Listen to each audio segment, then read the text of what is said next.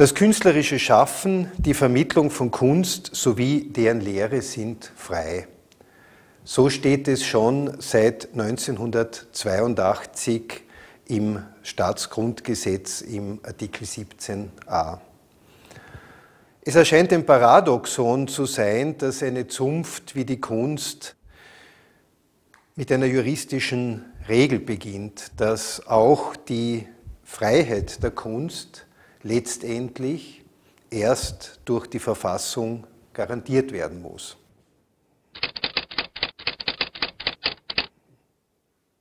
Das Verhältnis der Kunstfreiheit zu anderen konfligierenden Grundrechten, zur Meinungsäußerungsfreiheit, aber auch zur Religionsfreiheit, ist natürlich ein sehr schwieriges.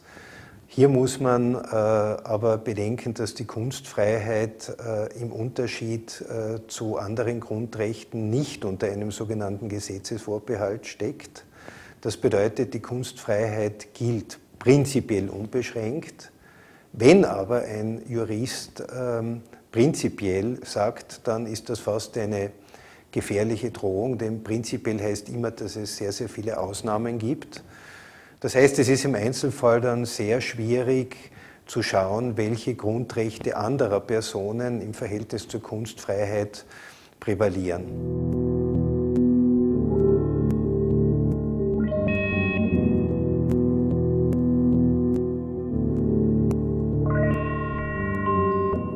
Diese Reihe ließe sich beliebig fortsetzen. Ich habe noch nicht gesprochen darüber, dass eine Ausstellung nur möglich ist, wenn es private Sponsoren gibt, dass eine Ausstellung aber andererseits oft auch nur möglich ist, wenn die staatliche Kulturförderung, sei es von Bund, Ländern oder von großen Städten, helfend unter die Arme greift.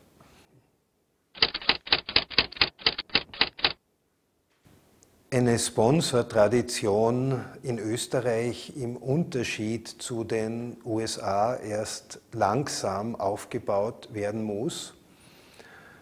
Und nach meiner ganz persönlichen Einschätzung, egal wie hoch oder wie niedrig, äh, wir ohne die staatliche Kulturförderung niemals auskommen werden.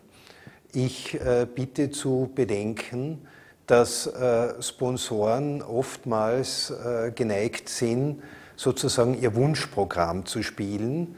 Das bedeutet aber dann, äh, wenn man äh, die gesamte Unterstützung der Kunst auf das äh, Sponsoring reduziert, eine Art reduzierte Kunst. Und die Pluralität der Kunst kann eigentlich nur dargestellt werden, wenn es auch öffentliche Förderungen gibt, die nicht durch die zur Verfügungstellung von Geldmitteln eine Art Vorzensur ausüben.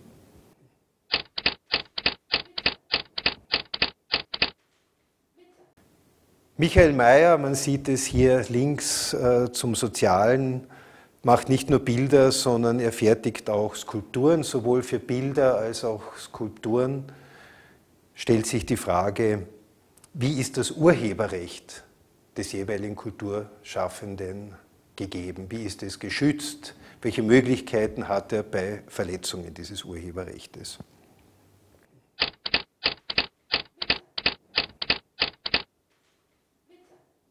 Jeder Kulturschaffende möchte öffentlichen Response, möchte Anerkennung. Anerkennung äußert sich auch durch den Verkauf von Kunstwerken. Wieder ist es das Recht, welches tätig wird. Kaufverträge, Verkaufsverträge und vieles mehr.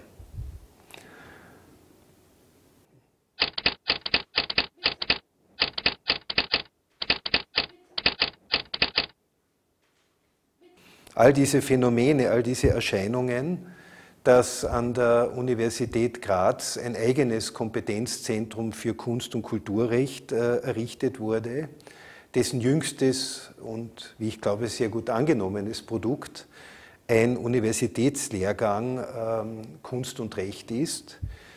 Ich habe die Freude, beiden äh, dieser Einrichtungen ähm, vorzustehen und kann nur sagen, dass die Beschäftigung mit Kunst und Recht für mich in jeder Hinsicht sowohl eine fachliche als auch eine persönliche Bereicherung darstellt.